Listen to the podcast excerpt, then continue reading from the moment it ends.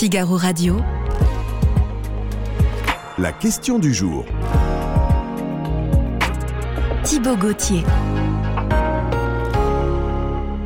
Et un, et deux, et trois mandats et pourquoi pas? C'est aujourd'hui euh, impossible pour Emmanuel Macron de se représenter en 2027, mais certains émettent l'idée d'un changement de constitution pour prolonger l'aventure à l'Elysée, oui, comme on dit dans les téléréalités. Bonjour à tous, voici la question du jour. Faut-il supprimer la limite de deux mandats consécutifs pour les présidents de la République après 2027 Bonjour Arthur Berda. Bonjour Thibault. Chef adjoint du service politique du Figaro, merci d'être ici vous explique peut-être d'où sort ce, ce, débat. Il sort de votre dernier article.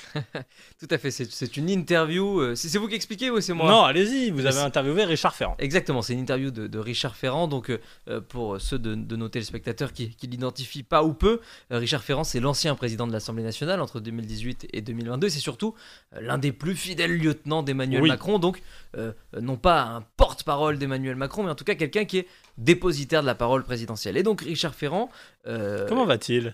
Bah, il, va, il va plutôt bien. Il a été battu. Bah oui au second tour des législatives. Nous sommes aujourd'hui le, 19 juin 2023. Le second tour mhm. des législatives, c'était le 19 juin 2022. Et donc ça fait un an jour pour jour que Richard Ferrand a été battu au second tour dans son fief euh, du Finistère. C'est une défaite surprise à l'époque, hein, euh, qui s'est accompagnée de la vague euh, dégagiste dont a souffert la, Macronie. Et donc, Richard Ferrand, aujourd'hui, il s'est reconverti. Il a une entreprise de conseil stratégique pour les dirigeants en entreprise. Attention, c'est qu'on peut. Donc, théoriquement, c'est pas de la politique, tout ça. C'est pas de la politique. Mhm. Sa boîte s'appelle Messidor, qui signifie juillet d'ailleurs pour, pour nos téléspectateurs. Vous faites de la pub en plus.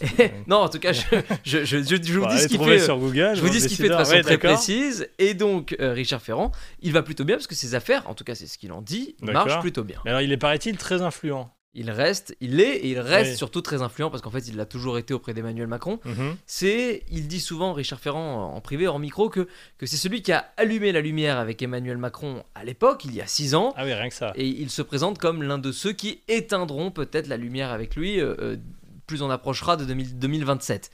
Et donc, il reste très influent auprès d'Emmanuel Macron. Son rôle? Ça veut dire quoi être influent? Ça veut dire qu'Emmanuel Macron, lorsqu'il convoque une réunion, un dîner politique ou stratégique, il compose la tablée euh, de ceux qui sont invités à ce dîner, à ce déjeuner, à cette réunion. Et au moment du plan de table, vous savez, c'est comme l'ami célibataire qu'on a tous. Hein. Il y a toujours un plus un. Donc on a un nombre impair à table. Et ben Richard Ferrand. célibataire. Non, moi ça y est, je, je, tout va bien de ce point de vue-là. Et je salue ma femme si elle me regarde. On l'embrasse. Mais euh, Richard Ferrand, c'est le plus un, c'est-à-dire celui qui n'est aujourd'hui plus dans les qui plus les mains dans, dans le cambouis, qui n'est mhm. plus les mains, qui n'est plus élu parce qu'il a perdu. Il n'est plus non plus conseiller régional de Bretagne, ce qu'il a longtemps été. Mais il est toujours invité à table et surtout il est toujours présent et c'est là qu'il est influent. C'est-à-dire que Richard Ferrand, non seulement il on l'invite, mais surtout il participe et il donne son avis et hmm. il parle. Est-ce qu'on on dit les visiteurs du soir, il en fait partie Ah, il est visiteur euh, matin, midi et soir, ah euh, Richard Ferrand. Et, y compris la nuit, euh, grâce à ce petit outil qu'on a tous et avec lequel il, il communique quasi quotidiennement avec le président de la République. Donc il est influent et il est surtout très présent. On parle de lui même en tant que Premier ministre, c'est vrai? En tout cas, il est cité comme l'un des premiers ministrables potentiels d'Emmanuel Macron, si tenté, et c'est une nuance importante, qu'Emmanuel Macron, hmm. d'ici au 14 juillet ou autour du 14 juillet, décide d'annoncer un remaniement large, vaste, qui inclurait Matignon, ce qui est euh, loin d'être certain. Mais donc, le cas échéant, il y a deux options pour Emmanuel Macron s'il remplace Elisabeth Borne. La première option, c'est une coalition avec LR et donc un Premier ministre LR. Les Français le veulent, paraît-il. Les Français le veulent, c'est ce que dit notre, notre sondage au Doxa Backbone Consulting dans, le Figaro ce week-end. Première option, un accord avec LR que les Français réclament à 63, à, mhm. une soixantaine de pourcents, un peu plus entre 50 et 60. Et la deuxième option, c'est se replier sur le noyau dur de la Macronie, ce qui incarne le dépassement, ce qui incarne le macronisme. Il y a deux noms qui, sont sur le, sur le haut de la liste des rumeurs. C'est Julien de Normandie, ancien ministre du Logement et de l'Agriculture. Et, c'est Richard Ferrand, donc marcheur de la première heure, qui a été à la fois ministre, patron des députés macronistes à l'Assemblée et président de l'Assemblée nationale. Surtout. Bon, euh, et donc vous l'interviewez parce qu'il est influent et vous lui demandez s'il regrette qu'Emmanuel Macron ne puisse pas se présenter en 2027. Ouais, Richard Ferrand, il est resté en fait silencieux euh, médiatiquement, parce que je viens de vous mhm. expliquer comment il était, à quel point il était influent en coulisses, mais En public, en revanche, il ne s'est pas exprimé depuis un an. Il ne s'est pas exprimé pendant un an. D'accord. Jusqu'à cet entretien, ce grand entretien dans le Figaro, dans lequel il sort du silence en réalité, et dans lequel nous avons fait un Mhm. tour d'horizon des différents sujets d'actualité du moment. Vous pouvez retrouver ça Euh, sur le Figaro.fr. Exactement, et je vous invite à, aller le lire et à vous abonner si vous n'êtes pas encore abonné pour pouvoir le lire. Vous faites de la pub pour tout le monde. Exactement. Et surtout pour le Figaro, vous avez bien raison. Et donc, euh, cette interview, elle aborde différents sujets, dont, en effet, puisque c'est quand on sait que Richard Ferrand est un lieutenant d'Emmanuel Macron, on a envie de lui Mhm. demander, vous le soutenez Oui. Vous le soutenez, mais Emmanuel Macron ne peut pas se représenter, donc vous le soutenez dans son quinquennat, on a bien compris, mais Bon, est-ce que vous le soutenez pour l'avenir aussi surpris, oui, oui, Et donc cette question, regrettez-vous qu'il ne puisse pas se représenter en 2027 Et Richard Ferrand a cette réponse dont j'imagine que vous allez me parler tout de suite. Oui, euh, alors, tiens, d'ailleurs, ça, ça m'intéresse. Quand on prévoit une interview comme ça avec une personnalité politique, vous savez qu'il va dire ça Il vous dit, tiens, je veux parler de ça, je veux faire une des grandes déclarations.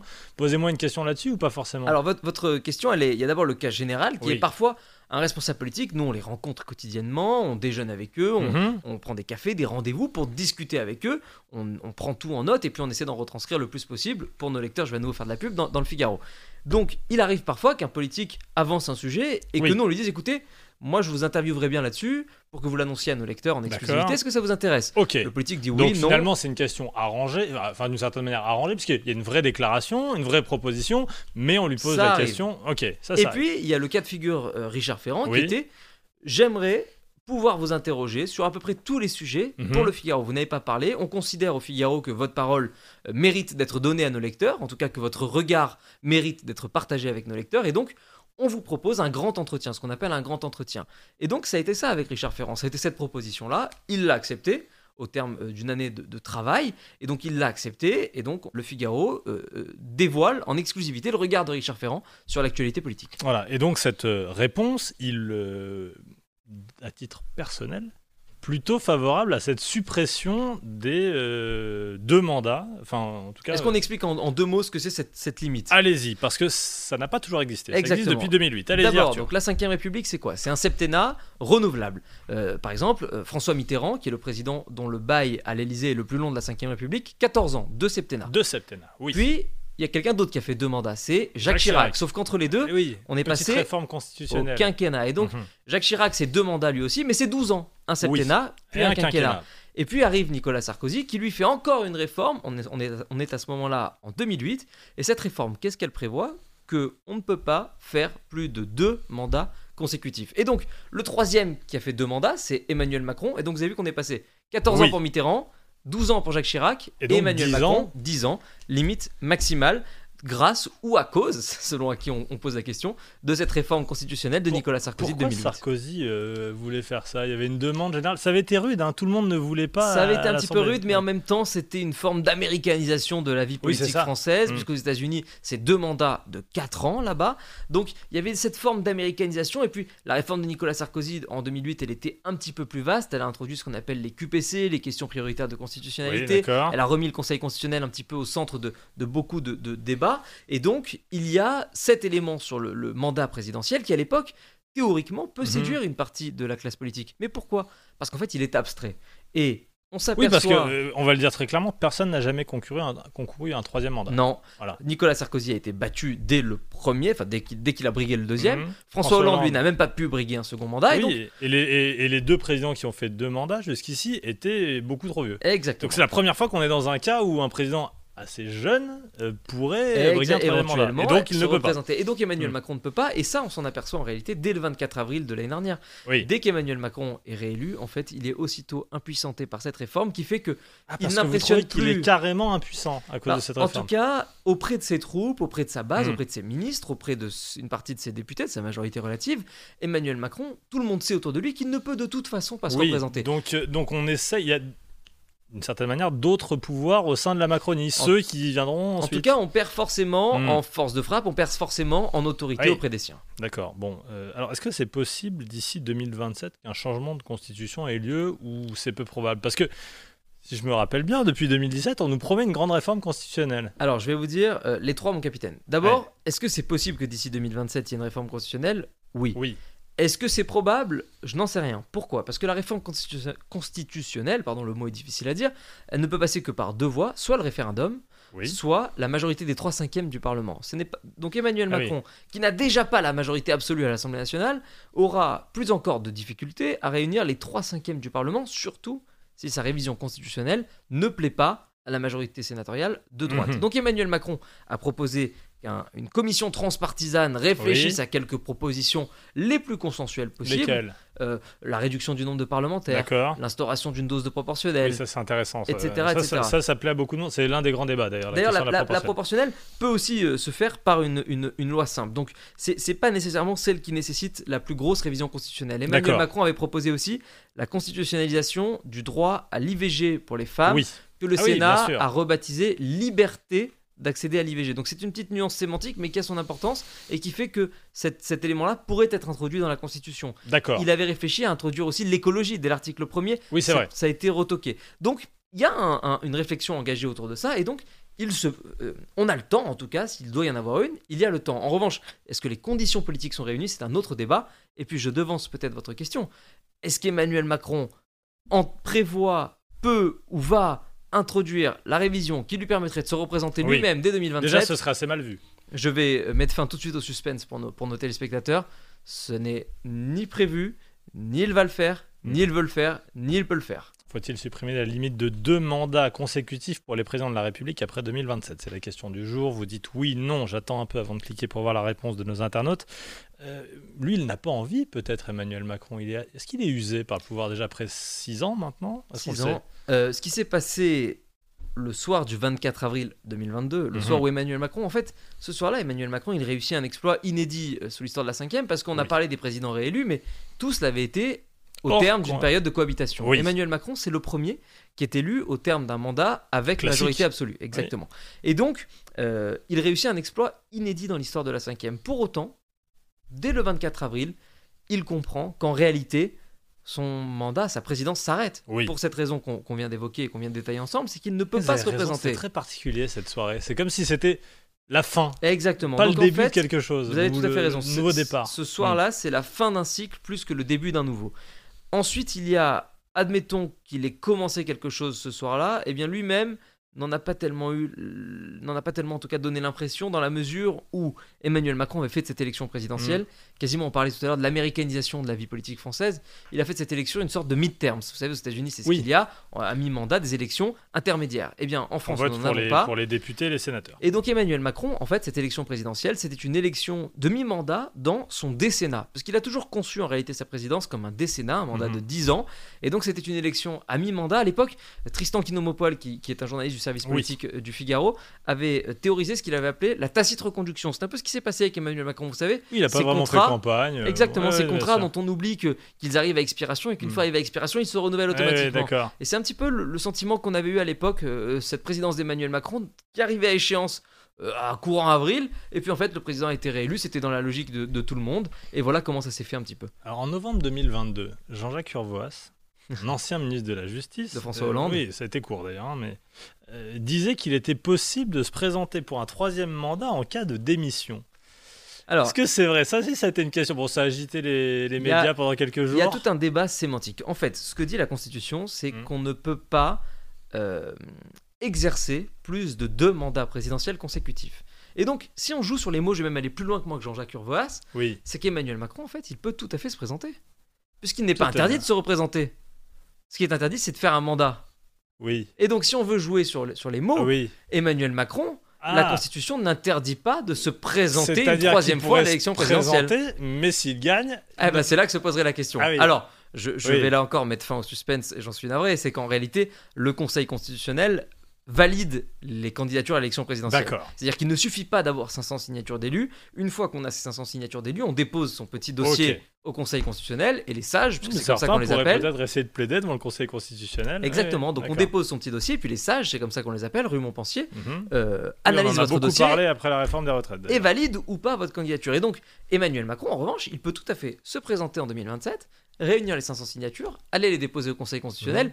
et à ce moment-là, se voir, voir sa candidature être retoquée au motif Oui. qu'il pourrait gagner, et donc, Assez euh, peu d'intérêt pour lui de le faire. tout à fait. Bon, Et euh, assez ça- peu probable pour le coup qu'il le fasse. Mais je voulais être moi aussi, Oui, jouer un petit peu sur les mots et être tatillon, et Mhm. vous montrer qu'en fait, il y a la lettre et l'esprit. La lettre, elle ouvre beaucoup de, perspectives. L'esprit enferme euh, quasiment autant, sinon plus. Faut-il supprimer la limite de deux mandats consécutifs pour les présidents de la République après 2027 C'est la, question du jour. Bon, je vous demande pas de trancher, Arthur. Euh, mais est-ce que ça pourrait arriver? Oui ou non?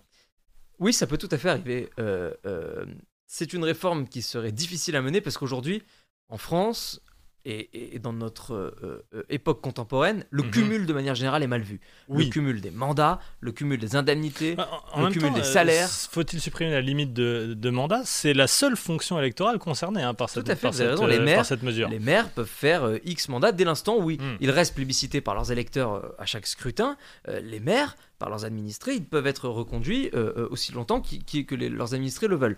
Euh, le président de la République, vous avez raison, c'est la seule fonction exécutive dont l'exercice est limité dans le temps, en tout cas de manière consécutive. Parce que ça aussi c'est très important. Oui, c'est-à-dire qu'on peut toujours imaginer Emmanuel Macron retenter sa chance en 2032, ça pas de problème. Donc c'est la seule fonction qui est concernée.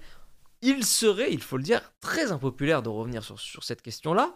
Euh, dans le pays, ça serait très mal vu. D'ailleurs, regardez le résultat de la question du jour. Euh, les internautes disent non à 68,77%. Donc Ils ça, ça nous donne une première, une première indication sur, sur, sur les chances que ça a de, se faire. En revanche, c'est tout à fait possible. Et peut-être qu'un président qui hmm. ne peut pas se représenter lui-même, peut-être que euh, lui peut... En tout cas, c'est comme ça qu'Emmanuel Macron l'avait présenté. Hein, c'est j'en profiterai pour porter des réformes impopulaires. Et eh ben, peut-être que celle-là en fera partie. Je ne pense pas, mais peut-être que celle-là aurait pu ou pourrait en faire partie. Ce ne sera pas le cas, euh, vraisemblablement, pour ce qui concerne Emmanuel Macron, qu'on soit tout de suite euh, très clair là-dessus. Hein. Ce débat autour de la durée à la tête de l'État, est-ce qu'il peut revenir sur la table, par exemple, avec la, question du septennat, du septennat unique, voire même d'une sixième république? C'est un débat qui n'a jamais vraiment lieu. Celui des institutions? Oui, on en parle, on dit, tiens, est-ce qu'on pourrait pas faire ci, ça, ce temps? Eh ben, euh, On pose des questions à Richard Ferrand. Est-ce qu'un jour, on pourrait avoir un grand débat, une vraie question à l'Assemblée, entre sages que sais-je, le Conseil de la refondation pourrait Conseil national de la oui.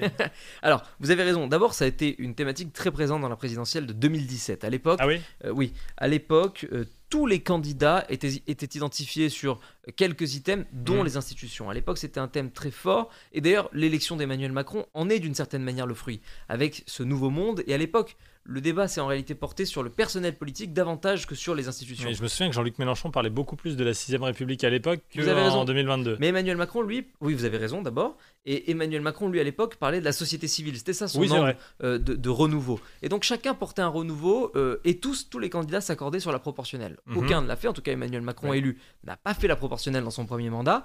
Eh bien, les électeurs le lui ont imposé aux législatives de 2022. Puisqu'en réalité, aujourd'hui, on est dans une élection, dans une assemblée quasiment élue à la proportionnelle, avec une majorité relative, une NUP très forte et puis un RN très fort aussi, et LR, le groupe de la droite, euh, les Républicains, qui est un petit peu le groupe pivot de cette Assemblée nationale.